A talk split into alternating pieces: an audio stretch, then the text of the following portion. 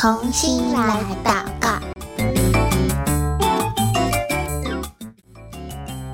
欢迎来到童心来祷告，我是贝壳姐姐。今天我们要一起继续用祷告来环游世界喽。那如果你手边有宣教日影的小朋友，可以帮我翻开二零二三年九月十四号的内容。那如果你没有宣教日影也没有关系，邀请你一起用听的。我们还是可以一起来祷告哦。在我们开始今天的内容之前，贝壳姐姐想要请问你：你喜不喜欢下雨天呢？有的人喜欢下雨天，有的人很不喜欢下雨天，因为下雨天好麻烦哦，走出去鞋子、衣服、包包都会湿哒哒的。但是也有人很喜欢下雨天呐、比如说农夫要种出农作物，就很需要有雨水，对不对？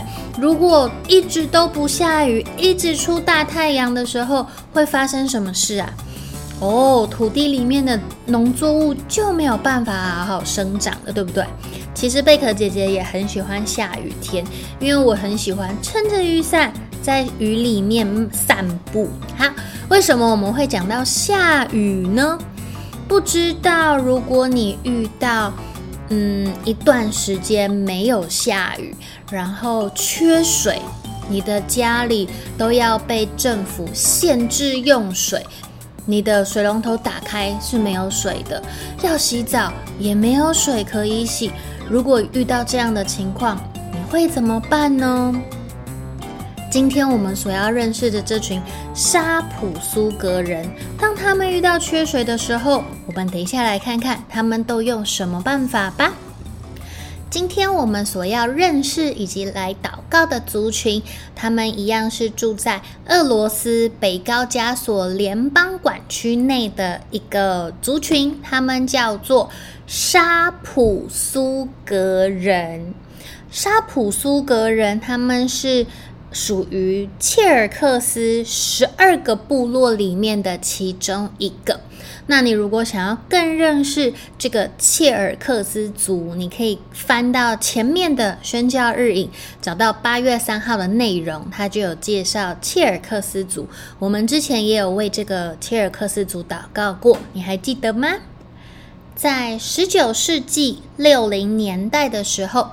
大多数的切尔克斯人，其实他们都被杀害，或者是搬家到土耳其去住了。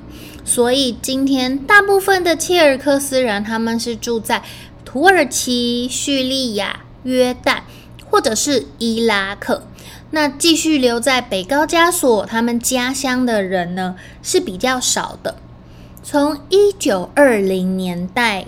末期一直到一九三零年，大概有十年的时间，沙普苏格人他们获得了自己的自治区，他们被归类成切尔克斯的阿格迪人。沙普苏格人与阿迪格人，他们的传统有很多相似的地方，他们说的语言也是阿迪格的方言。沙普苏格人主要是从事农业，并且呢，他们也会养牛、养马，还会养蜜蜂哦。在伊斯兰教传进沙普苏格人之前，他们其实也有他们自己的神，他们拜的神有很多种，比如说像是雷电的神，管雷电的神，还有生育的神，掌管生小孩啊的事情，还有战神，作战的。然后还有马蹄铁神，还有黑海之神等等，好多好多好多种的神哦。不过现在这群沙普苏格人，他们已经成为逊尼派的穆斯林了。他们现在全部都是穆斯林，就是信奉伊斯兰教的。可是呢，在穆斯林里面有一些比较保守派的穆斯林，就认为这群沙普苏格人很不虔诚呢。为什么呢？因为这群沙普苏格人，有些人还是会吃猪肉啊。因为对穆斯林来说，他们是不可以吃猪肉的，甚至有猪肉的成分在里面。它不是吃到肉本身一块一块的哦，可能是呃像软糖里面有一些的成分，就会有一点点这种。猪肉的成分，他们也不可以吃。所以呢，有些保守派的穆斯林就觉得，嗯，这群沙普苏格人，你们虽然是穆斯林啊，可是你们实在是不够虔诚，怎么会还继续吃猪肉呢？沙普苏格人在他们遇到干旱、缺水的时候，他们会怎么做呢？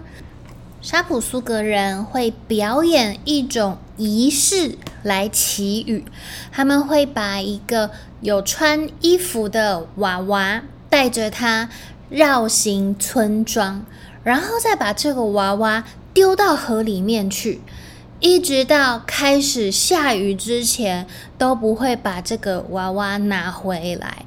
他们觉得这样子做能够祈祷雨水能够降下来。在不同的呃文化、不同的信仰背景里面，其实不同族群对于比如说祈雨这件事情做的方式就会很不一样。今天我们认识了沙普苏格人之后，我们也要一起来为他们祷告喽。因为前面我们有说到，其实沙普苏格人他们原本是有自己拜的神，对不对？所以其实他们是知道。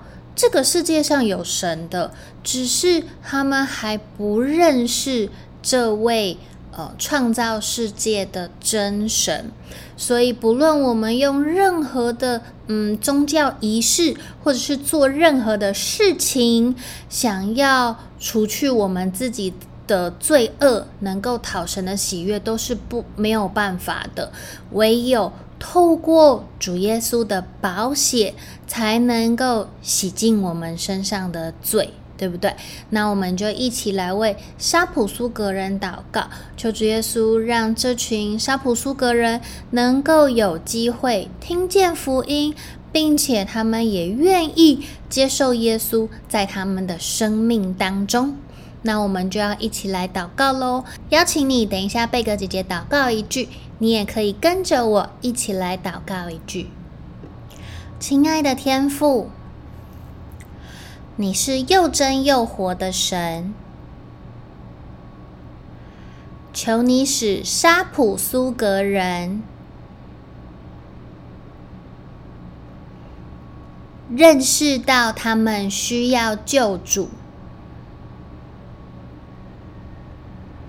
求你透过圣灵的大能，显明你自己，使他们知道你是独一的真神。也求主使用俄罗斯的基督徒，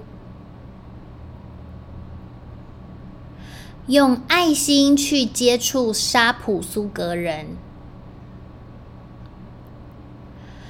在北高加索中传扬福音，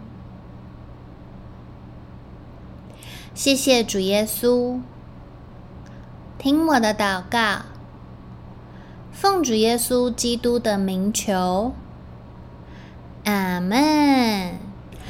我们已经持续了一段时间为北高加索联邦管区的族群来祷告，对吗？